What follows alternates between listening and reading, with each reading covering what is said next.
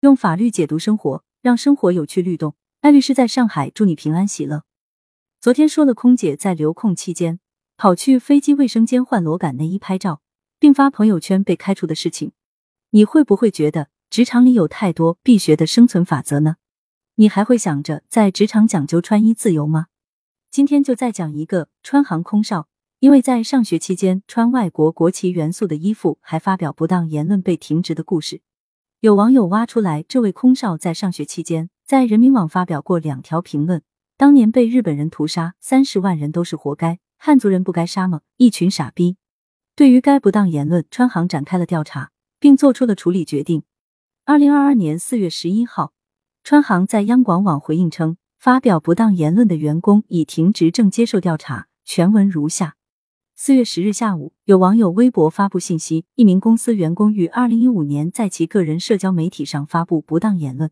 对此，我们高度重视，并于第一时间展开调查。经核实，此人确为公司员工，于二零二一年八月入职。其不当言论发表于大学期间，公司现已将此人做停职处理，涉事人员目前正接受相关部门调查。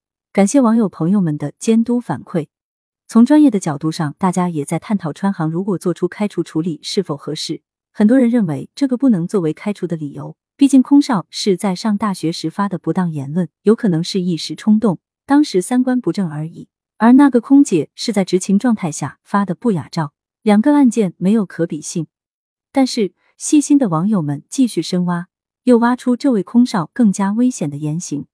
二零一六年十一月三十日。这个空少在社交媒体上发了一句“离回家不远了”的言论，而他的背后是一面旗帜。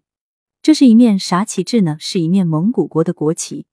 蒙古国国旗形状呈现的是横长方形，由长与宽之比为二比一的三个竖长方形组成，两边为红色，中间为蓝色。对着外国国旗喊“回家了”，所要表达几个意思呢？背后有啥不良用心呢？应该也是比较清楚的。再看看他的衣服，这小子穿的衣服也是蒙古国国旗的元素，请你想一想，这样的空少能否做开除处理呢？空姐发布雅照可以开，空少发反人类、分裂国家的言论是否可以开？应该比不雅照更严重吧？不过，由于这些个图片和言论不是在职期间发的，因此给解除劳动合同带来一定的困惑和挑战。但是，需不需要考虑多一点航空行业的特殊性？以及安全的极端重要性呢？虽然说这些言论都不是在工作期间发布的，但对于内心有这种极端思想的人来说，说不准哪一天就爆发了极端行为。